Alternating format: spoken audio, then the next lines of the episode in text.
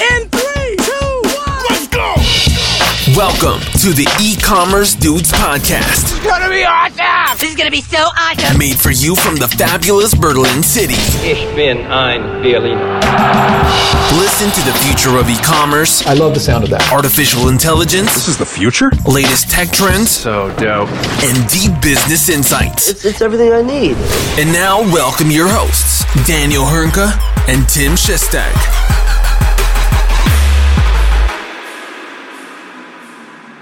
Hallo und herzlich willkommen zu einer neuen Folge bei den E-Commerce Dudes. Mein Name ist Daniel Höhnke und auch heute natürlich wieder mit dabei mein geschätzter, hochgeschätzter Kollege Tim Chessy Chester. Grüß dich, mein Großer. Was geht?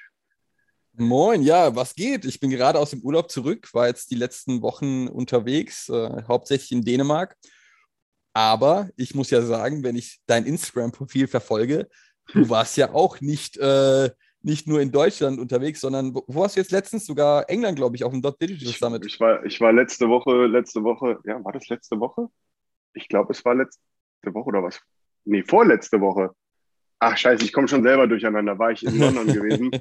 Ähm, genau, bei, bei Dot Digital. Ähm, und äh, habe mir da eine kleine Erkältung auch eingefangen. War einfach mal vier Tage Panik, ob es Covid ist. Ist es nicht. Mm. Äh, oder war es nicht. Ähm, aber ja, das war auf jeden Fall mal wieder ein Abenteuer, weil die Uhren dort durchaus ein wenig anders ticken, um es mal so zu sagen. Du hast ja schon erzählt, man merkt scheinbar, dass in Großbritannien der E-Commerce-Markt noch ein Stückchen weiter vorne ist als in dem Rest Europas. Ja, also ich finde, ähm, ich habe ich hab das jetzt ja auch in der aktuellen Digimac-Ausgabe, die jetzt, glaube ich, ab heute äh, rauskommt, ähm, oder ja, bei den Leuten reintudelt, auch nochmal geschildert. Als ich 2019 auf dem Dot Digital Summit war, da war das schon so, wo ich gemerkt habe, Alter, man ist uns hier echt voraus. Da habe ich das hauptsächlich so am Thema Personalisierung gemerkt. Und auch heute wieder war es, äh, oder jetzt dieses Mal war es auch ein relativ ähnliches Gefühl mit einem anderen Thema. Sondern einfach, dass man hier beim Thema Daten und Datenverständnis, Datenerhebung, Einsatz von Machine Learning, jetzt gar nicht nur auf jetzt personalisierte Suchergebnisse oder was auch immer, ne, sondern halt so ganz äh, auf ein gesamtes Unternehmen bezogen. Einfach, dass man da schon relativ weit ist. Und das ist immer, ich finde es halt immer wieder beeindruckend zu sehen. Auf der anderen Seite, und das muss man jetzt auch mal ganz klar sagen, ja, ich hatte ein kleines Lächeln im Gesicht, als ich die leeren Supermarktregale gesehen habe. Ja, so. Und es war, es war so in, nur innerlich für mich selbst so ein kleiner, ah, told ya. Aber egal. Ne? Man will ja nicht als der, man will ja wieder nicht als der deutsche Klugscheißer rüberkommen. Ne? Aber so innerlich in einem drin war das dann, ähm, es ist, ist krass, man, man sieht es da halt wirklich. Ne? Also Supermarktregale, ganze Fastfood-Ketten haben teilweise an manchen Tagen nicht offen. Bei McDonalds gibt es kein Eis mehr. Äh, Im Hotel bei mir gab es kein Frühstück wegen fehlenden Arbeitskräften. Äh, es gab kein äh, Room Cleaning äh, und so weiter und so fort. Also du hast es an allen Ecken und Enden gemerkt, dass da irgendwie gerade was nicht so funktioniert, wie es sollte. Eine, eine kleine Genugtuung zumindest, meinst du? Eine, eine klitzekleine. klitzekleine. man, man ist ja auch nicht böse, ne? man ist ja auch nicht nachtragend. Aber so eine klitzekleine. Ne? Ja, ja. Für die, für die 50 Prozent, die eigentlich gegen den EU-Austritt gestimmt haben, tut es mir halt schon ein bisschen leid. Mhm. Aber für die restlichen 50 Prozent ist es doch schon eine kleine Genugtuung. Ich hoffe dennoch, dass sich das irgendwann mal bei denen wieder einpendelt. Ja, das wird sich auch wieder einpendeln, aber es war, also es war auf jeden Fall sichtbar. Ne? Das muss man halt auch ganz Ja. klar sagen. Ähm, du, wir haben heute ein vollgepacktes Programm, weil wir ja letzte Woche wegen meiner Erkältung, meiner Schwäche, ja, ich, hatte- ich habe letzte Woche Montag kein Wort aus dem Mund rausbekommen, da ging gar nichts, deswegen entschuldigt bitte da draußen. Das lag nicht daran, dass Tim Urlaub gemacht hat, das lag nur an mir. ähm, äh, haben wir jetzt eine ziemlich vollgepackte, ein vollgepacktes Programm ähm, und deswegen sogar heute zwei Hauptthemen, um es mal so zu sagen, weil wir uns einfach nicht entscheiden konnten, ähm, was wir davon jetzt sozusagen als Hauptthema und als Nebenthema äh, nehmen. Äh, von daher würde ich sagen, steigen wir am besten einfach mal ein, oder? Was hältst du davon, Tim?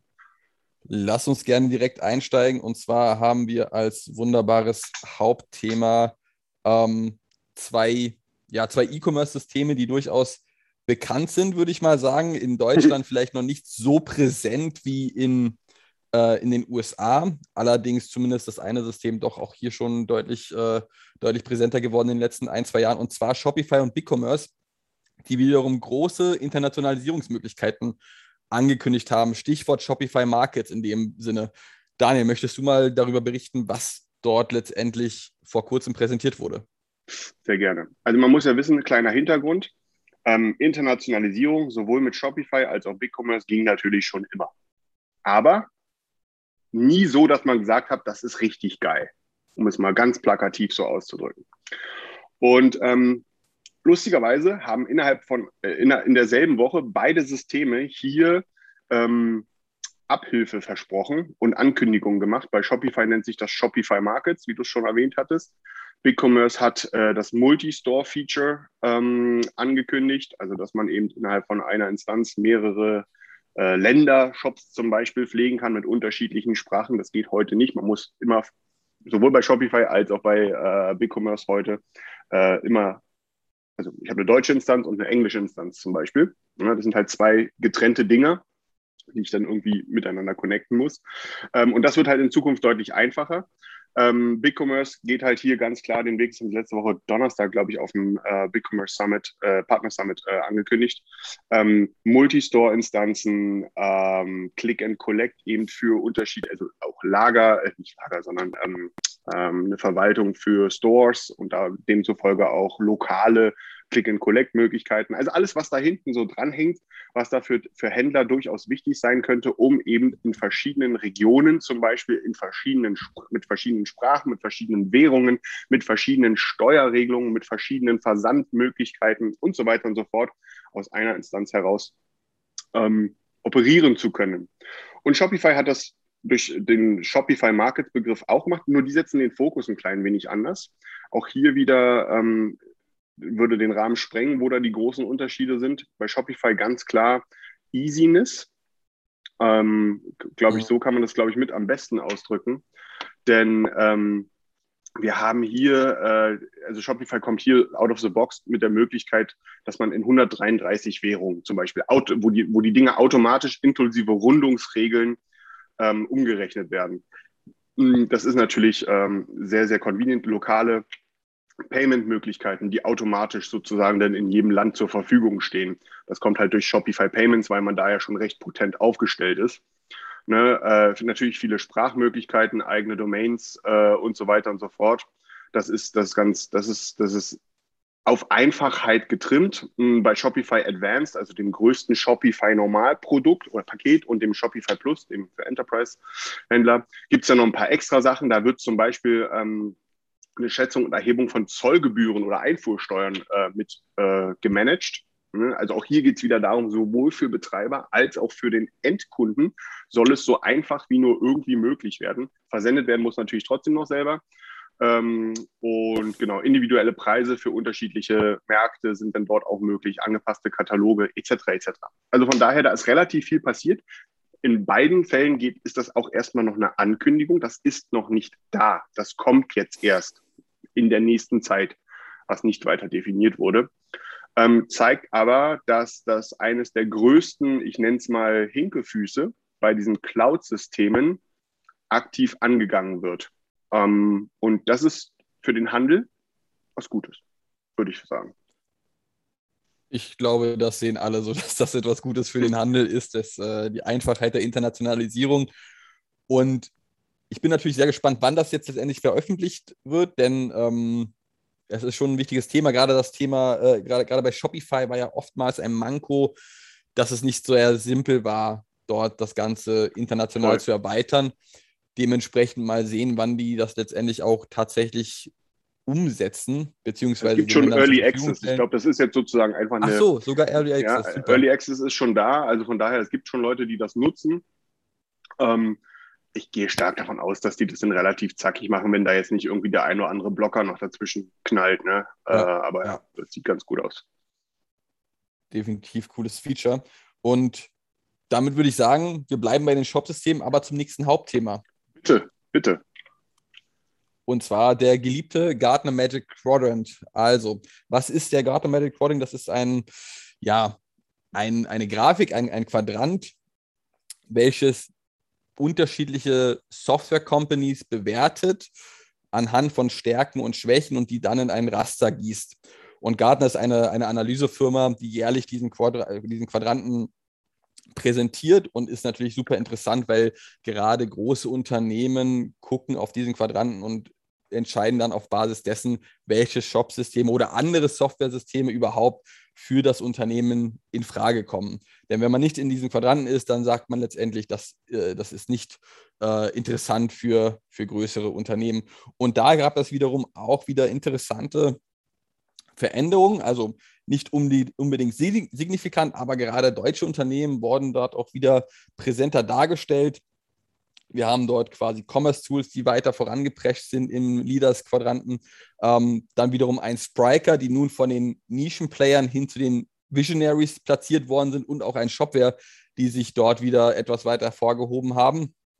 Ähm, neu, muss man sagen, ist Intershop, ja, die letztes Jahr ja. nicht im Quadranten ähm, vorhanden waren, aber jetzt auch wieder Die waren noch nie werden. drin, oder?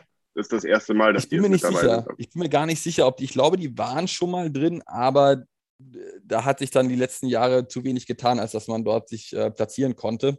Ah, okay. Was natürlich auch eine interessante Anmerkung ist, ist hierbei, oder für die Hörer, die es nicht wissen, dass man letztendlich auch als Unternehmen dafür bezahlt, um dort überhaupt platziert werden zu können.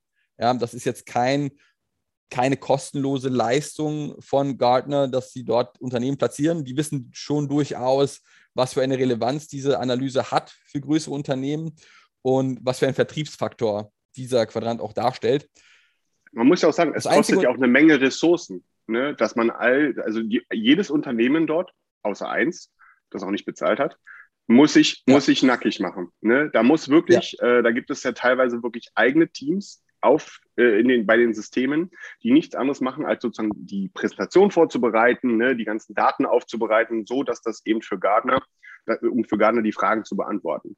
Und das kostet natürlich aber auch auf, auf Seiten von Gardner jetzt gerade nicht, also das kostet ja auch Geld. Ne? Von daher ist, man darf das nicht falsch verstehen, dass sich die Unternehmen da einkaufen. Das finde ich, genau. ist immer, das wird hier und da immer mal so ein bisschen missverständlich oder ein bisschen abschätzig dargestellt. Dem ist ja aber gar nicht so, sondern das ist wirklich, die Unternehmen müssen sich komplett nackig machen und es schaffen auch nicht alle in diesen Quadranten rein. Das stimmt, wie du aber auch gesagt hast. Es gibt ein Unternehmen, das ist jetzt die letzten Jahre dort auch präsent gewesen, das aber nicht zahlt und sich dafür nicht zur Verfügung stellt. Das ist Shopify in dem Sinne, ja. Und die sind ja bei den Challengern auch hier wiederum weiter oben platziert worden. Interessanterweise ist natürlich ähm, der Nachteil hierbei für Shopify, obwohl sie dort platziert worden sind, ohne zu bezahlen, dass sie dann sich natürlich nicht äußern können. Ja, also dass quasi teilweise Schwächen ja. hervorgehoben worden sind, die so nicht unbedingt stimmen müssen. Ja, und Shopify kann da nichts zu sagen unbedingt, weil sie letztendlich auch nicht bei den Interviews, die dort durchgeführt werden mit Gartner, eingeladen sind in dem Sinne oder zumindest sich dafür nicht zur Verfügung stellen. Ja. Ähm, Punkt. Ja, wobei ich, ich muss gestehen, also das ist klar, dass ein Gartner bei so einer Aufstellung nicht auf Shopify, einen der größten Player im Markt, nicht einfach sozusagen den, auf den verzichten kann. Ähm, und bei den Nachteilen, da gibt es drei Punkte, da kann man über zwei, was heißt streiten, aber diskutieren auf jeden Fall. Einer ist der erste und der größte, der ist definitiv auch richtig. Das sehen die Analysten von Gartner natürlich auch vollkommen klar, dass einfach die B2B-Fähigkeiten ähm, von einem Shopify, naja, eher limitiert sind, um es mal so auszudrücken. Ne? Also es passt schon. Das ist jetzt nicht irgendwie komplett fantasievoll da irgendwie ja. reingeknallt worden. Äh, das passt. Ich finde es auf jeden Fall cool. Also ich muss gestehen, das ist so mein ganz persönliches Ding. Ich finde es einfach geil zu sehen, dass ein Commerce Tools da so abrockt. Ne? Ich finde auch die Bewertung, wenn man sich das mal durchliest, ähm, dann ist das dann hat dann, du merkst einfach, dass das Hand und Fuß hat, dass da Leute sind, die was von der Materie verstehen. Ne? Äh, ich finde es cool, dass wir jetzt eben also generell mit Commerce Tools, Spriker, Shopware, Intershop einfach mal auch so ein bisschen diesen, äh, das, was bei uns hier so innovativ passiert, dass das da auch sich mal so ein bisschen widerspiegelt. Das finde ich sehr, sehr cool. Ähm, da sind auch, ne, also ich muss auch gestehen, sowas wie so ein, ich weiß nicht, ob du damit was zu tun hattest, aber als aus der Shop-System-Brille ähm, so ein Unilog. Also das ist für mich ein, das, keine Ahnung, ich kenne es nicht. Ähm, das ist für mich äh, wirklich so ein ganz unbeschriebenes Blatt. Da sind also da sind einige, das heißt einige, aber so ein paar sind dabei, die ich gar nicht gut kenne. Ähm, ich glaube, so ein SAP kennt jeder in Adobe, ein Salesforce sowieso, ne? Ähm, aber so ein Unilog sagt mir dann ehrlich gesagt relativ wenig. Ich finde es auf jeden Fall spannend, weil, wie du auch schon gesagt hast, das spielt gerade bei Evaluierung eine wichtige Rolle, dass man dabei ist oder eben nicht. man kann jetzt natürlich auch spekulieren. Angenommen, Shopware wäre international besser vertreten. Wo würden sie dann stehen? Genau, das ist ja letztendlich auch das große Manko von Gartner, dass sie eigentlich nicht mal EU-weit vertreten sind unbedingt, bis auf ein paar kleinere ja. Shops international gesehen, sondern der Fokus aktuell noch auf dem Dachmarkt liegt. Ich bin der Meinung, das kann nicht mehr lange dauern, dass es auch international weiter vorangeht. Ähm, ist natürlich eine gute Frage. Mich würde auch interessieren, wir hatten letztes Jahr das, äh, die, die Software Company oder die Shop Company Vtex oder wie man sie auch immer aussprechen, aussprechen möge, die wir auch nicht unbedingt kannten davor. Und ich weiß gar nicht, wie international die aufgestellt sind, abgesehen von Südamerika ein bisschen. Brutal, ähm, brutal gut. Ja. Es ist, ist unfassbar, so? ja. Also in meinem Dunstkreis ist da so viel in den letzten zwölf Monaten passiert. Ähm, echt einige, sage ich mal, Business-Bekannte arbeiten mittlerweile ja. bei Vtex. Ähm, ich weiß auch von einigen, die jetzt in Zukunft dahin wechseln werden. Ich werde es halt nicht sagen, weil ich weiß nicht, ob deren Arbeitgeber das jetzt schon weiß. Ähm, jetzt auch gar nicht nur, gar nicht im deutschsprachigen Bereich, aber auch um uns herum, also gar nicht weit weg. Und ah ja. ähm, das ist, das ist, äh, das ist ein dickes Brett, das ist ein wirklich dickes Brett, muss man ganz klar sagen. Wahnsinn. Hatte ich so gar nicht auf dem Schirm. Gut, in der Dachregion sind sie noch nicht so präsent. Das kann man fast gar nicht sagen, denke ich. Also, ja. ja. Ja, also von daher, aber wie du gesagt hast, also sehr schön, dass man viele deutsche Unternehmen dabei sieht, dass das hier vorangeht. Shopify natürlich mit einem deutschen Gründer in Klammern gesetzt, auch interessant. Ne? das hast du übrigens sehr schön ähm, in deinem LinkedIn-Post. Äh, ja. Äh, da hast du einfach mal die, eine kanadische Company einfach mal direkt akquiriert aufgrund des deutschen Gründers. So sieht es aus. Ich finde es super, ich finde super. ja, das, äh,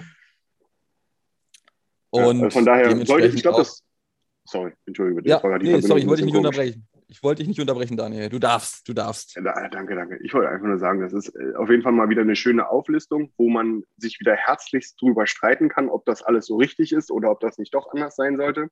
Es ist auf jeden Fall eine hammerharte Frage der Perspektive. Ähm, denn ich, äh, ganz ehrlich, ja, also die Frage muss man stellen aus der Dachperspektive. Wo wäre ein Shopware, wenn wir diesen Quadranten sozusagen mal, wenn, wenn Shopware international mehr vertreten wäre, ne, und wenn man oder wenn man den Blick einzieht und allein auf die Technik und die Möglichkeiten setzen würde. Und was zur Hölle macht da ja. eigentlich ein Oracle als Visionary? Also das ist, äh, weißt du, da, die Frage, die muss mir auch erstmal jemand beantworten. Ja, ich habe in Oracle auch in dem Sinne gar keine Berührungspunkte, kann dazu gar keine Aussagen treffen, wie die dort reingeraten sind. Was natürlich aber auch, das hast du ja gesagt, gerade eben schon zu beachten ist, dass natürlich nicht, nur weil jetzt ein Salesforce oder Adobe dort in Leaders angesiedelt sind, dass das nicht unbedingt bedeuten muss, dass das die richtige Software für jede Company ist. Ja, ja so das wäre ganz schlimm, wenn man das annehmen würde. Genau, aber ich denke, das ist ein Trugschluss, den man daraus ziehen könnte, weil man denkt, Mensch, Salesforce, Adobe sind dort unter Leaders eingegliedert und dementsprechend sind das die einzigen E-Commerce-Player, mit denen ich mich beschäftigen sollte. Das stimmt nicht. Ja, man sollte natürlich immer seinen eigenen Use Case betrachten und prüfen, welches, ähm, welche Software oder welche E-Commerce-Company dort am meisten Sinn macht für ein Unternehmen. Ich finde ja, ähm, wenn man es ganz rational betrachtet, dann müsste man diesen Quadranten, also diese Grafik, eigentlich weglassen, weil die total plakativ ist ja, äh, und eigentlich das Bild so ein bisschen verfälscht. Die Analysen sind aber gut. Die sollten im Grunde stehen bleiben, weil dort kann man genau sehen, wo sieht Gardner in dem Falle. Wie gesagt, die Unternehmen haben sich alle fast alle ein bisschen nackig gemacht. Wo sind die Stärken? Wo ist die Ausrichtung? Ne? Dann wird das Bild plötzlich ein ganz anderes, weil man dann halt einfach merkt, dass für den kleinen KMU-Händler so ein Salesforce ein bisschen zu krass wäre. ja, ne? Ne? Also das, jetzt mal ne? ein bisschen, ja. bisschen, bisschen, überspitzt ausgedrückt. Weil es sind ja hier, sage ich mal, wirklich Hardcore-Enterprise-Lösungen bis hin zu äh, KMU, wo man eigentlich das M wegnehmen kann, alle miteinander durchgemischt. Und ja. ähm, das, da muss man halt, wie du sagst, da muss man ein bisschen vorsichtig sein. Man sollte sich die Analysen durchlesen. Ähm, dann wird man, dann wird das schnell klarer und das oben ist halt, glaube ich, so ein Ding, was polarisiert. Ja, und damit würde ich sagen, mit den Hauptthemen sind wir soweit durch. Machen wir weiter mit den News der Woche, was allerdings auch nicht unbedingt weniger E-Commerce und Shopsystem-lastig ist.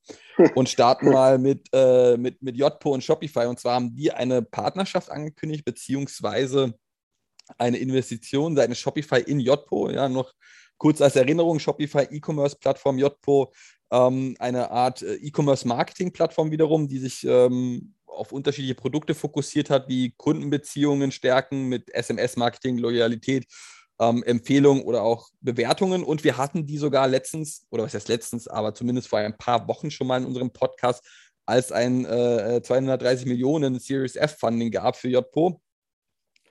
Und nun haben die beiden eine Partnerschaft angekündigt, ja, worauf die Produktentwicklungspläne aufeinander abgestimmt werden und man das ganze Entwicklungsthema enger verzahnt. Und wie ich schon gesagt habe, Shopify hat in JPO investiert. Ich konnte allerdings nicht herausfinden, welcher Betrag das war. Hast du da mehr Insights, Daniel? Also ja und nein. Es ist sowieso, als ich vor, ich jetzt fällt es mir wieder ein, ich war Donnerstag vor einer Woche, also vor anderthalb Wochen, war ich in London und habe dort eben auch die Leute von JPO getroffen äh, und JPO, Bewertungsplattform, äh, User-Generated Content-Plattform, Loyalty-Plattform, SMS-Plattform, also so alles Marketingbereich, Customer Journey aussehen.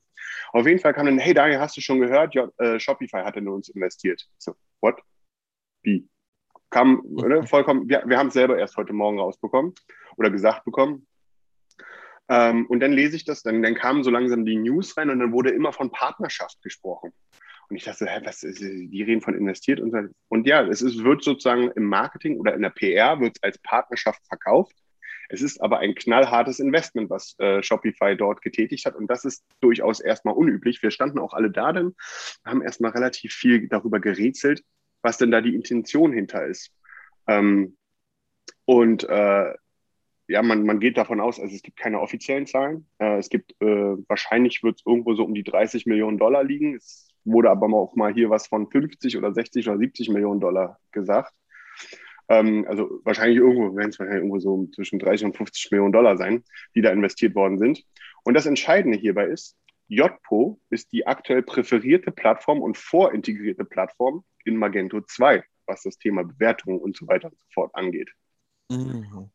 So, und jetzt hat Shopify hier praktisch ein, ähm, sich ein Stück vom Kuchen geholt äh, und äh, ja, JPO als präferierte Plattform, oder wird es vielleicht als präferierte Plattform, das ist ein sehr untypischer Schritt für Shopify, die ja eigentlich total auf ihr Ökosystem aus und sagen, okay, das sind noch 20 andere, die können das auch alle ganz gut. Ne? Wir stellen einfach die Plattform zur Verfügung. Das ist ein untypischer Schritt. Aber die Vermutung, ist eine reine Vermutung. Da ist nichts dran gesichert, aber ich, ich würde davon ausgehen, dass dieser Move in, dem hin, in der Hinsicht ähm, relevant ist. JPO ist ein riesengroßer Player und ist in super vielen Systemen vertreten. Und was bekommt oder worauf könnte eventuell jetzt Shopify Zugriff bekommen? Auf Shop-Daten. Also ich, gehe, ich rede hier jetzt nicht über äh, persönliche Daten oder sowas, ne, sondern einfach generell die Daten, die halt bei JPO sozusagen reinwandern, von anderen Systemen, wie zum Beispiel Adobe. Und daran lässt sich dann natürlich auch eine eigene Marketing- und Sales-Strategie ableiten und so weiter und so fort, die wahrscheinlich im Umkehrschluss viel, viel, viel, mehr wert ist als irgendwie 30 oder 50 Millionen Dollar, die sie da investiert haben. Ähm, und das ist oder hat Potenzial, eine neue Qualität zu werden, dass äh, hier sozusagen, also wenn dem so ist, ja, dass praktisch Shopify sich ein, irgendwo was irgendwo einkauft, um in andere Systeme in Anführungsstrichen reinschauen zu können, dann ist das eine neue Qualität. Die hat es, glaube ich, so bis dato auch noch nicht gegeben. Ja, sag mal, du hast ja mit JPO noch den einen oder anderen Berührungspunkt mehr. Findest du die schon oder kommen die dir häufiger über den Weg im Dachraum oder in Deutschland oder eher weniger? Nein, in Deutschland bis jetzt noch gar nicht. Hm, das ändert sich aber jetzt bald. Die fangen, also die suchen gerade aktiv nach Leuten, ähm, sind ein riesen Player am englischen Markt, englischsprachigen Markt, also überall in den USA, UK, APEC. Da sind die wirklich ein richtig, richtig, richtig dickes Brett. Sind ja ursprünglich ist ein israelisches Unternehmen. Ähm, und äh, die, die sind da schon ziemlich gut, was da angeht. Es gibt auch noch viele mhm. weitere Gerüchte, wo die eben mit ihrem Produkt weiter hingehen. Ähm, also ist ein richtig großer, richtig, richtig großer Player. Ähm, und es ist im Grunde ein Stein gemeißelt, dass die halt auch bald hier so ein Thema bei jedem Stammtisch sein werden. Weil die haben halt einfach die Kohle. Das muss man auch ganz klar sagen. Die haben den Willen, die haben die Kohle. Und ähm, wenn ein Unternehmen der Größe das macht, dann machen die das auch. Das, äh, das können sie auch. Ja, von daher kommt mit Sicherheit bald. Alles klar.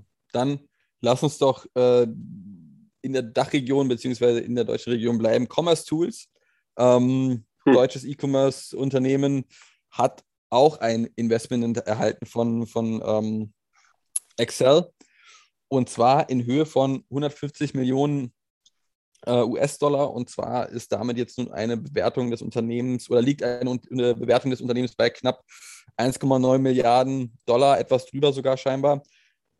Erstmal Glückwunsch ans Commerce Tools dafür, zeigt mal wieder, was für gute Arbeit die leisten, dass dort auch ähm, ein, ein Unternehmen wie Excel, also Excel ist eine Risiko, äh, Risikokapitalbeteiligungsgesellschaft, dort investiert und zeigt auch, dass sie dort auf einem guten Weg sind, nicht nur allein aufgrund ihrer Positionierung im äh, Magic oder im, im, im Gartner Quadrant. Ähm, Glückwunsch an Commerce Tools in diese Richtung erstmal. Ja, voll. Also es zeigt auch, äh, du hast ja richtig gesagt, ne? also das ist jetzt die zweite, dritte, vierte, heißt nicht, äh, Finanzierungsrunde in einer ziemlich großen Größenordnung. Ähm, man wird honoriert im Gartner Magic Quadrant als Leader. Ähm, ich merke im Moment auch selber bei uns im Unternehmen richtig viel Bambule, also positiv Bambule mit Commerce Tools, ähm, dass da richtig viel Drive ist. Ähm, das ist echt spannend. Ich glaube, die haben einfach, Commerce Tools ist jetzt kein neues Unternehmen. Die haben sich einfach, die waren einfach in dem Sinne ihrer Zeit, glaube ich, über lange Zeit voraus gewesen. Ne? Es ist ja ein Microservice-basiertes System, ne? weit lange Zeit ohne eigenes Frontend. Ähm, und jetzt poppt ja dieser, dieser Headless-Bereich ja immer weiter auf und kommt immer weiter nach vorne. Ähm, alleine wir gehen davon aus bei unserem Unternehmen, dass wir wahrscheinlich bis Mitte 2022 gut ein Drittel aller unserer Projekte Headless-Projekte äh, sein werden. Ähm, und da ist natürlich ein Commerce Tools als Urgestein oder ja, Urgestein klingt immer so, so, so alt, aber als Unternehmen, was da lange Zeit oder nur darauf ausgelegt ist, die sind natürlich gut vorbereitet jetzt. Und ich glaube, jetzt ist es bei denen so, jetzt, jetzt ist es Zeit, die Früchte vom Baum zu holen für die. Ja, ich bin der Meinung, früher konnte man gar nicht nachvollziehen, in welche Richtung Commerce Tools sich dort bewegt. Ja, man konnte mhm. nicht ganz richtig greifen und verstehen, was machen die eigentlich und wieso machen die das, weil alle anderen oder viele andere Unternehmen gar nicht auf dieser auf diesem Weg unterwegs war, den Commerce Tools eingeschlagen hat. Und dementsprechend zeigt sich nun, dass, äh, dass das ganze Thema Headless API First nun immer präsenter wird oder was heißt präsenter wird, äh, gar nicht mehr wegzudenken ist in dem Sinne. Und dementsprechend auch die Bewertung von 1,9 Milliarden ähm, Dollar, die dort absolut äh, gerechtfertigt zu sein scheint. Im Vergleich dazu, klar, Shopify nochmal ein deutliches Stück wertvoller mit 185 Milliarden, aber nichtsdestotrotz ist das ein ganz guter Weg, den Commerce Tools dort bisher gegangen ist und zeigt auch, dass sie dort immer zukunftsweisend gedacht haben bisher. Dementspre dementsprechend wird interessant zu sehen sein, was Commerce Tools eigentlich die nächsten Wochen und Monate äh, zusätzlich zu präsentieren hat und worin sie die 140 Millionen investieren werden. Ja, wahrscheinlich Standardwort bei all den Dingern Internationalisierung in irgendeiner Art und Weise. Aber, das wird es äh, immer sein, ja. Das wird ne, immer sein. aber, aber mit Sicherheit auch am Produkt. Ja, na, mit Sicherheit. Ich meine, das, du hast da halt relativ viele Challenges, ne, wenn du da oben mitspielst. Äh, und im Grunde ja eigentlich immer gegen ein Salesforce, gegen ein SAP, gegen ein Adobe, gegen ein was auch immer auf internationaler Bühne pitcht, ne, dann, ich meine, jeder weiß, dass Adobe, SAP und so weiter und so fort, das sind halt Unternehmen, die sehr potent sind. Ne? Äh, von daher braucht man das Geld mit Sicherheit auch. Aber ja, Glückwunsch an der Stelle. Ähm, ich würde sagen, wir, wir rutschen mal, wenn du nichts dagegen hast, zur nächsten äh, News der Woche rüber. Die, Im Grunde, die habe ich erstmal für einen Verschreiber gehalten, als ich das erste Mal gelesen habe. Ähm, ist auch nur indirekt äh, E-Commerce relevant. Aber äh, weiß nicht, ging es dir ähnlich, als du die Nachricht gelesen hast? Ähm, mit, mit der Größenordnung? Mit Mailchimp? So, ja, ja. Also habe ich so auch nicht erwartet, aber berichte doch erstmal. Ja, also das, ich glaube, Mailchimp, das kennt fast jeder. Ne? Ähm, das ist eines, der, ich glaube, eines der führenden Newsletter-Versendetools, die wir hier auf unserem grün-blauen Planeten haben. Ähm, und das Tool ist einfach mal gekauft worden, nicht für 10 Millionen, nicht für 100 Millionen, nicht für 500 Millionen, nicht für eine Milliarde. Nein, ein System, worüber man Newsletter verschicken kann, und noch nicht mal auf Königsklasse, sondern einfach auch äh, über die breite Masse, ist für sage und schreibe 12 Milliarden US-Dollar, nicht Hong Jingpung-Dollar, sondern US-Dollar äh, gekauft worden. ähm, das, ist, das, ist, das ist eine Größenordnung, die, die finde ich schon gar nicht mehr nach, in Ansätzen nachvollziehbar. Also jetzt, das ist gar keine Kritik, ob das die Sache wert ist oder nicht, sondern es ist für mich einfach überhaupt nicht mehr nachvollziehbar. Ähm, 12 Milliarden Dollar Übernahme, das ist, das ist ultra krass. Und von wem ist es übernommen worden? Von Intuit, einem US-amerikanischen Cloud-Software-Anbieter für äh, Steuersachen. Genau, also. Das, da denkst du auch so, also woher haben die die Kohle? Ne? Und was machen die jetzt damit? Ja, Intuit, muss ich sagen, habe ich noch nie vorher gehört. Ja, man muss aber dazu sagen, die haben zum Beispiel Kooperationen oder Allianzen hier in Deutschland mit Lexware. Ja, Lexware kennt Ja. man ja durchaus Ja, ähm, Ja, ja. äh, hier in, in, in Deutschland und das ist ein etwas bekannteres Unternehmen. Aber so klein ist Intuit gar nicht. Ja? Die haben auch ihre 8000 Mitarbeiter, machen 4,7 Milliarden Umsatz. Und warum 12 Milliarden Dollar für Mailchimp? Mailchimp alleine hat 2019, äh, doch 2019 700 Millionen Umsatz gemacht. Das hätte ich jetzt auch so nicht erwartet. Also, dass Mailchimp da schon 700 Millionen Umsatz Ja, die sind halt ähm, global ein dickes 2019 Brett. Ne? Ja, die sind, Ja, halt, die sind halt wirklich, wirklich groß. Und ich meine, für, ich glaube, für jedes Shop-System gibt es eine Mailchimp-Integration. Ne? Das kann zwar Ja. alles nicht viel, aber irgendwie konnte man damit halt immer arbeiten. Das war halt vergleichsweise Es- einfach Genau, Newsletter genau. damit Es war, zu verschicken. Gut und günstig, sagen wir so. Es war gut und günstig und die haben ja begonnen mit dem ganzen Newsletter-Thema und da konntest du kostenlos ähm, dir das Ganze erstellen und konntest dann deine Pläne upgraden, äh, womit halt viele damit begonnen haben, auch direkt.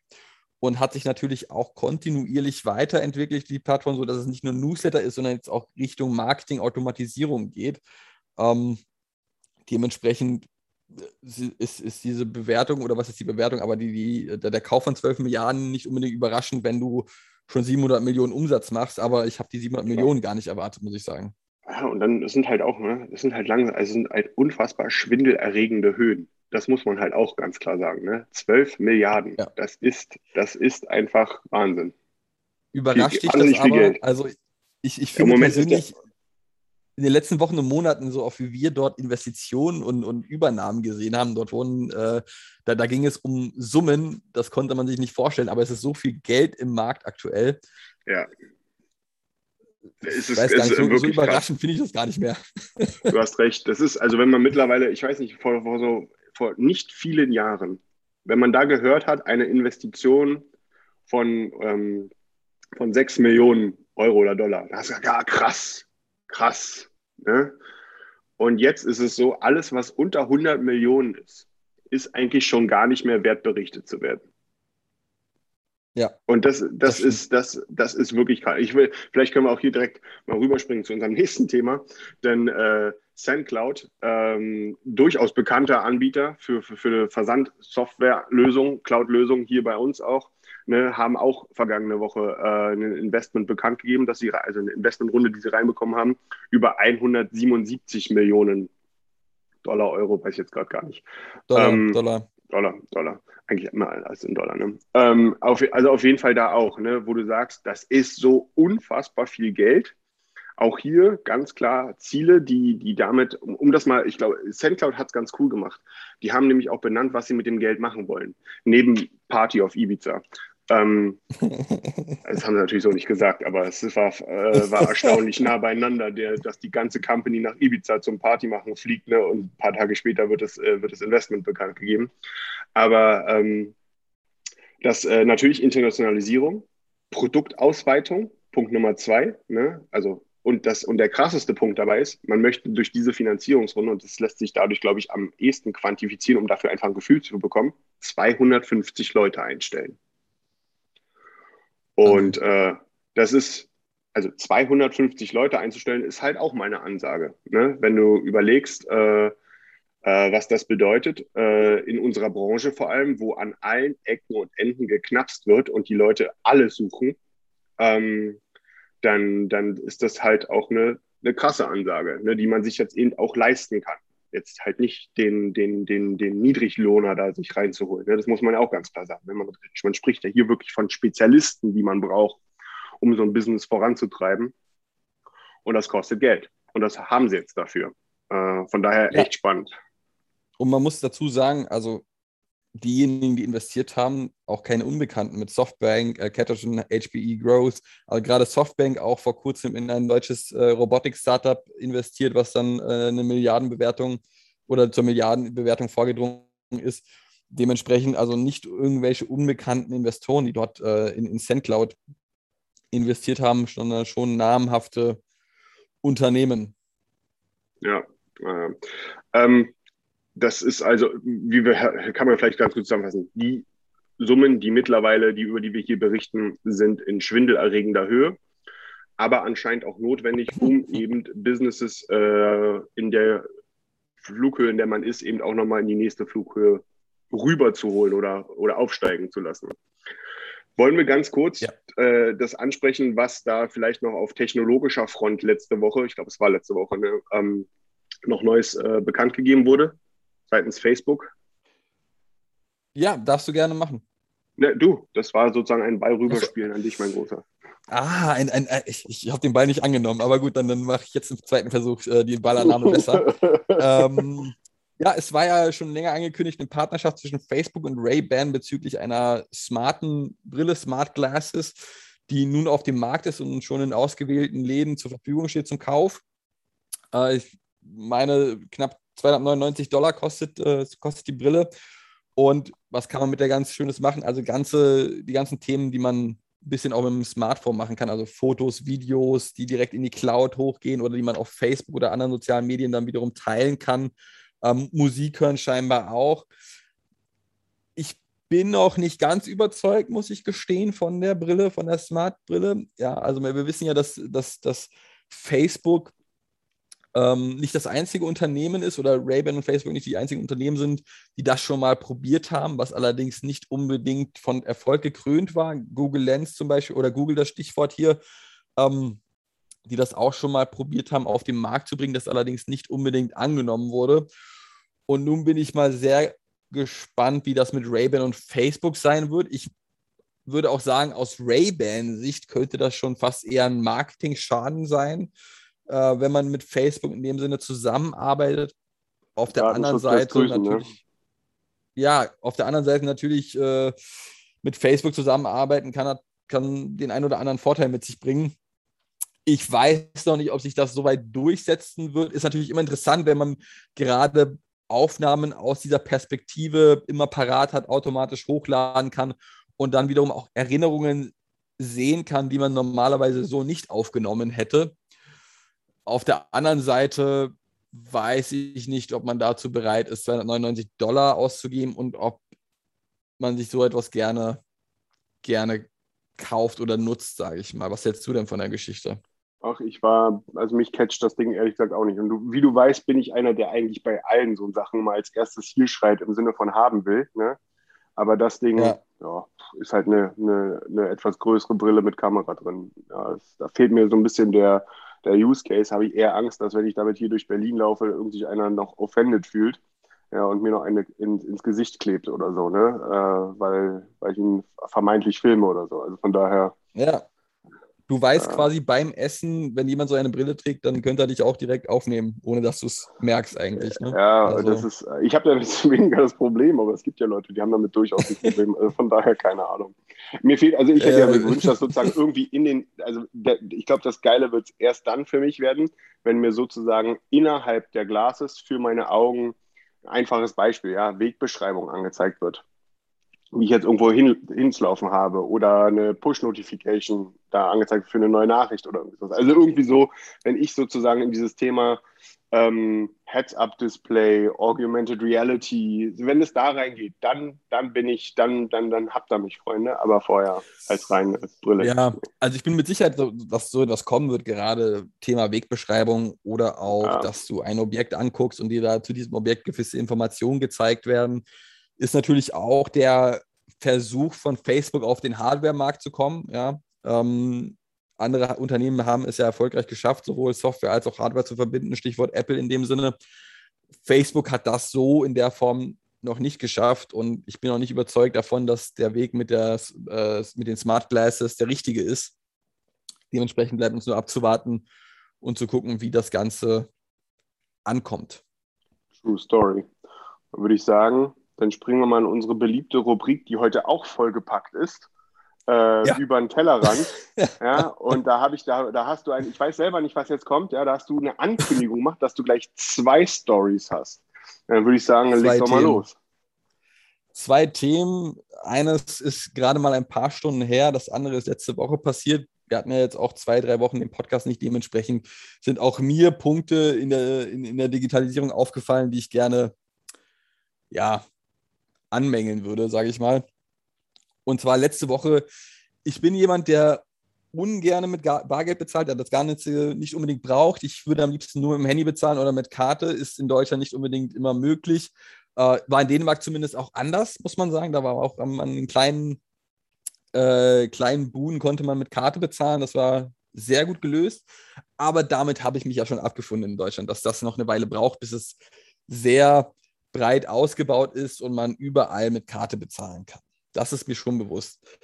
Aber wenn ich dann nicht mit Karte bezahlen kann und ich online gucke, wo der Geldautomat ist und ich zu diesem Geldautomaten fahre hm. und meine Karte dort reinstecke und eigentlich kurz davor bin, Geld abzuheben, weil ich gerade dieses Bargeld brauche, und dann mir dabei angezeigt wird, Service not available oder so, ja. Dass man eben ausgerechnet am Geldautomaten kein Geld abheben kann, ja. Das ist für mich einfach unverständlich und das auch nicht nur einmal, sondern das ist mir in den letzten zwei, drei Wochen mehrmals passiert an, bei unterschiedlichen Banken. Was mache ich? Ja, ich, ich bin so weit zu sagen oder bin so weit gegangen, dass ich dann letztendlich mich dazu entschieden habe, zu Rewe zu gehen, weil man ab 10 Euro Bestellwert kostenlos Bargeld abheben kann. Und auch da war es bisher immer möglich, mit dem Handy abzuheben, in dem Sinne, ja. Und ausgerechnet an dem Tag war es bei Rewe auch nicht möglich, mit dem Handy abzuheben, sondern man brauchte eine Karte, um parallel bezahlen und abheben zu können. Und das ist schon der erste Punkt, wo ich einfach, oder, oder das erste Thema, wo ich dachte, Mann, das muss ich doch in dem Podcast erzählen, sonst erzählt Daniel immer nur irgendwelche Geschichten, die ihm da widerfahren sind im Punkt Digitalisierung, wo man eigentlich nur die Stirn runzeln und meckern kann. Und dieses Mal ist es mir auch passiert. Und das finde ich so schade, dass es also beides, sowohl Karte bezahlen als auch Geld abheben in Deutschland nicht konsequent möglich ist. Das ist so mein, mein, mein erster Punkt oder das erste Thema, das ich ansprechen wollen würde. Also gerne an die Banken und an alle Läden da draußen. Bitte sorgt dafür, dass ihr entweder Kartenzahlung anbieten könnt oder man bei eurem Bankomaten auch Geld abheben kann. Zweites Thema. Heute Morgen und zwar geht es darum, dass, äh, dass Aldi preislich ja immer tolle Sonderangebote hat und gerade auch für uns interessant, wenn sie, wenn sie tolles Spielzeug haben, ja, tolles, tolles Bauspielzeug, Klettergerüste oder irgendwas Interessantes und zu einem ganz günstigen Preis anbieten. Und so ist dem auch geschehen. Äh, sie hatten etwas im Angebot für diese Woche Montag angekündigt. Für 35 Euro irgendein äh, Kletter, Zeug für Kinder. Ja?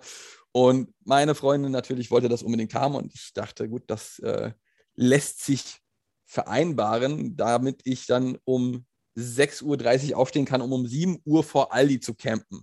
Ja, und der, einer der ersten, äh, um, um einer der ersten zu sein, die im Laden sind und dieses Gerät ergattern können. Stellt sich heraus, ich bin auf jeden Fall nicht der Einzige, der auf diese Idee gekommen ist. Da waren noch ein paar andere. Und das, das wurde auch äh, von meiner Freundin so gesagt, dass ich sicher nicht der Einzige sein werde, der dieses, äh, dieses Produkt kaufen möchte, sondern sehr viele Mütter und Väter äh, gerade dieses Produkt erwerben möchten, weil das scheinbar auch durch die sozialen Medien gegangen ist, dass es das dort demnächst geben wird. Gehe ich rein, bin der Zweite an diesem äh, Produkt oder an dem Regal, wo es dieses Produkt oder wo dieses Produkt sein sollte nichts mehr da, nichts mehr da. Und ich dachte, das kann doch gar nicht wahr sein. Und, und dann frage ich äh, äh, bei der Filiale nach, bei den Mitarbeitern, ja, wie sieht es denn aus hier? Ich bin einer der ersten, die da sind. Produkte sind für Montagmorgen angekündigt. Angebot startet diese Woche. Ja, wir legen das immer Samstagabend schon raus. Und da denke ich mir, das kann doch nicht wahr sein, dass du Produkte für Montag angekündigt im Angebot Samstagabend schon rausstellst. Und was ist denn das für eine Customer Experience? Also ich werde auf jeden Fall all dir eine Mail schreiben. Das kann doch gar nicht sein, weil ich war so schockiert einfach, ja. Da, da stehst du extra um 6.30 Uhr auf und die, eigentlich alle Leute, die mich kennen, wissen, ich bin alles andere als ein Frühaufsteher. Und dann fährst du dahin, bis 6.45 Uhr da, einer der ersten, wenn nicht sogar der erste, der da wartet. Gehst zu dem Regal, fährst danach dann noch zu zwei weiteren Allis, die nichts mehr hatten. Also, das hat mich wirklich so aufgeregt in dem Moment. Ähm, und finde ich einfach so ein, eine schlechte Customer Experience, so ein schlechtes Kundenerlebnis, weil man auch natürlich nicht online das Ganze bestellen konnte. Ich möchte jetzt nicht so weit gehen und sagen, dass, dass das nur ein Lockangebot war von Aldi, um die Leute in den Laden zu äh, locken und dann letztendlich darauf äh, ähm, spekuliert hat, dass es nur eine wenige Stückanzahl gibt und die Leute dementsprechend auch andere Sachen im Aldi kaufen. Aber ich war einfach nur sauer, bin rausgegangen, nächster Laden, der das auch nicht hatte. Und dementsprechend habe ich jetzt erstmal keine Motivation mehr bei Aldi einzukaufen. also, Kannst du mir bitte nächstes Aber- Mal, falls sowas jemals wieder passiert, kannst du mir bitte vorher Bescheid sagen? Ich möchte gerne in einem Busch um die Ecke hocken und dich filmen. Das, das hätte ich jetzt so gerne gesehen, ey. Also, der, das war der Wahnsinn. Ich dachte auch wirklich nicht, dass es viele Leute gibt, die sowas machen, aber tatsächlich habe ich auch auf Twitter gelesen, viele, viele Kundinnen und Kunden haben ihren Unmut geäußert, dass sie kein Produkt mehr ergattern konnten, obwohl sie um 7 Uhr morgens da waren und es teilweise Rangeleien vor den Regalen gab um die letzten zwei, drei Produkte, die es noch gab. Bei uns war diese Rangelei nicht möglich, weil es gab gar nichts.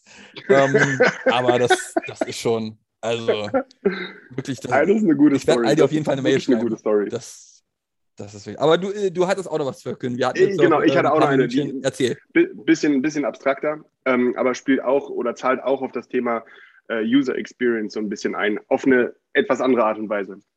Ich bin jetzt viel unterwegs gewesen, ne? Hab, äh, bin jetzt, ich würde mich selber als den neuen äh, König vom BER bezeichnen, hier dem neuen Flughafen in Berlin. Ne? Habe mittlerweile jede nicht funktionierende Tür, nicht funktionierenden Wasserhahn, nicht funktionierende Schranke, was auch immer, mittlerweile herausgefunden. Bin auch schon gegen eine voll gegengeknallt, weil das Ding sich einfach nicht bewegt hat. Egal. Das geilste Ding ist, und das ist wieder so richtig typisch Berlin.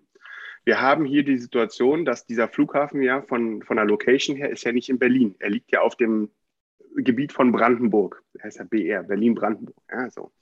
Ähm, und anscheinend konnte man sich hier nicht gut einigen mit, ich habe das System nicht genau verstanden, äh, mit den Taxifahrern.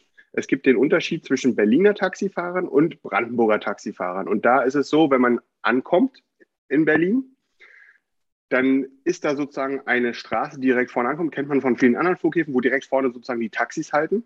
Und dahinter ist sozusagen eine zweite Straße, wo dann sozusagen die ganzen Privatautos eigentlich immer reinfahren und ihre Leute, ihre Liebsten da abholen und so weiter und so fort. Als ich eines Tages da ankam, es war relativ spät abends, ähm, drei Taxen mit Brandenburger Kennzeichen vorne an der Taxischlange und alles voller Taxis hinten in diesem Privatbereich. Alles Berliner Kennzeichen. Und die müssen, die haben da immer nur fünf oder zehn Minuten Zeit. Die müssen dann immer reinfahren, rausfahren, reinfahren, rausfahren. Das ist richtig bescheuert gelöst. Auf jeden Fall kam dann in diese Taxistraße, zu dem Taxistand, kam da ein Berliner Taxi reingefahren und es begann. Und zwar sind da so Einweiser, so, so ich nenne es mal so, na nicht Securities, aber so die, die Organisatoren am Taxistand, ne? Typ, so groß wie ich, zwei Meter, Glatze, mit Ketten behangen, lautes Organ bis zum geht nicht mehr, ja, und dann ging's los. Krag hält ihn an, verpiss dich hier! Also wirklich auf übelste Art und Weise laut bis zum geht nicht mehr. Ähm, diesen Taxifahrer da angeblöckt, dass der da nicht hin darf. Der hat sich halt auch nicht auf sich sitzen lassen, ne, hat da halt äh, angefangen, ähm, sich sozusagen zu wehren. Ähm, jetzt muss man, da möchte ich jetzt gar kein Fass aufmachen, aber die meisten Berliner Taxen haben, die Fahrer dort sind, sage ich mal, eher türkischer oder arabischer Herkunft. Ja, die Brandenburger Taxifahrer sehen da eher nach Ingo und Bodo aus. Ne? Die sind dann direkt eingestiegen in diese Nummer ja, und haben da auf diesen Typen äh, allen gebrüllt, geschrien. Die haben sich schon teilweise am Schlawittchen gehalten. Und ich dachte, oh Gott, was ist denn hier los? Hab das überhaupt nicht gecheckt, so von wegen, dass der dieses Berlin, also wa warum, ne, mit diesem Berliner Kennzeichen und so weiter und so fort. Auf jeden Fall musst du dir vorstellen, du bist zum allerersten Mal in Berlin. Du kommst, und das, hab, das standen unzählige Leute, die ja mit gerade drei Fliegern ankamen, Touristen, die zum, wahrscheinlich zum allerersten Mal in Berlin waren. Und dann da stehen und diese Keilerei sehen und total verunsichert sind. Natürlich total verunsichert. Ne? Du kommst gerade in der Stadt an und siehst da, wie sich die Leute aufeinander hacken, ne? wie nichts funktioniert, weil viel zu wenig Taxen an diesem Taxistand für diese Leute sind. Dahinter fahren die ganze Zeit nur die Taxen rein und raus. Ne? Dis oder eine schlechte Organisation bis zum geht nicht mehr. Und da muss man sagen, so ein bisschen Learning, was ich mitgenommen habe, so wenn du jetzt diese neue Marketingagentur vom Land Berlin bist, ja, die jetzt hier dieses neue Berlin-Logo und so weiter entwickelt hat und so weiter und so fort. Freunde, die Customer Journey beginnt schon weit vorher, bevor man überhaupt über die Landesgrenze nach Berlin reingekommen ist, sondern am Taxistand am BER. Das ist die Hölle gewesen. Die Leute müssen denken, hier wohnen nur Affen und Barbaren. Ähm, die hier sozusagen, also die erste Berlin-Experience ist, wo du denkst, okay, die, die fallen die Leute über sich her und äh, über diesen einen Typen mit den schwarzen Haaren fahren halt drei Leute über den her mit blonden Haaren. Also, das war eine ganz schlimme ähm. Situation. Um. Ähm, und ich meine, hier vielleicht das Learning für auch alle da draußen, die jetzt da vielleicht denken, ja, warum? Sondern die Customer Journey auch bei euch beginnt weit vor eurem Shop. Sondern es gibt auch manchmal Bereiche, wo man nicht immer den die Möglichkeit hat einzugreifen, aber die gehört zur Customer Journey oder zur User Journey mit, zur Experience mit dazu. Und das man, muss man einfach, glaube ich, mit auf dem Schirm haben, dass, es, dass, dass das Alten viel größeres Feld ist, wo irgendwo irgendwas stattfinden kann, was sozusagen unmittelbar oder mittelbar einen Einfluss auf einen selbst hat. Und das war, ja. das war eine ganz schlimme Nummer. Immer interessant zu sehen, wie man solche Learnings aus dem gewöhnlichen Alltag eigentlich mitnehmen kann. Das ist ja auch mal etwas, äh, was man hoffentlich nicht allzu oft erlebt am BER, aber ich dass du da präsent warst, gerade zu dem Zeitpunkt. Das ist, das ist so schlecht organisiert da, ne? wenn du überlegst, okay, du kommst in Berlin an, was, vielleicht machst du jetzt deinen ersten Urlaub seit zwei Jahren oder so, ne? deine erste Städtereise, kommst du an, bist du, freust dich auf Fernsehturm und äh, auf was weiß ich nicht alles, ne? Und dann kommst du an, keine Taxen da, ne, kommst kaum in die Stadt, hast, weißt überhaupt nicht, wie es läuft, dann siehst du, wie die Leute sich anbrüllen, hast du auch keinen Bock mehr. Ne? Ich glaube, einige Leute, das hast du denen im Gesicht gesehen, die wollten einfach nur direkt wieder einen Flieger und zurück. Ne? Ähm, mm, das glaube ich. Das, ja. ich. das mal nur so viel heute von mir. Äh, eine etwas abstrakte äh, äh über, Teller, über den Tellerrand-Geschichte. Äh, vielleicht kann ja der eine oder andere was da ein bisschen mitnehmen. Waren doch, waren doch sehr zwei, drei sehr interessante über den Tellerrand-Geschichten, die wir heute mal verkünden konnten. Durchaus. Und nun auch, da es die letzten zwei Wochen keine Folge gab, eine etwas längere dieses Mal. Äh, danke dir für den Podcast, Daniel. Äh, wir hören dir. und sehen uns nächste Woche Montag wieder. Ciao. Ja, ich freue mich schon. Ich, ich versuche auch nächste Woche wieder eine Stimme zu haben. Ja? Super, alles klar. Bis dann. Ciao. Bis dann, ciao.